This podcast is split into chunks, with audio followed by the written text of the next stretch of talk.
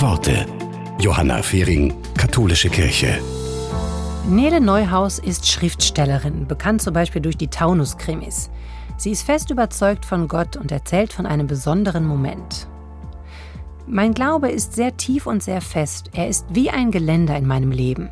Ich musste schon durch tiefe Täler gehen, schwere Krankheiten meistern und eine schmerzhafte Trennung durchstehen. Der feste Glaube, dass da jemand ist, der auf mich aufpasst, hat mir sehr geholfen.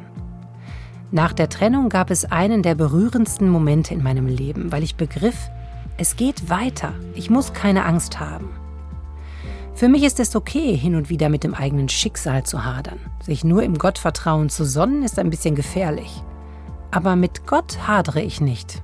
Gar nicht. Gott ist für mich wirklich da.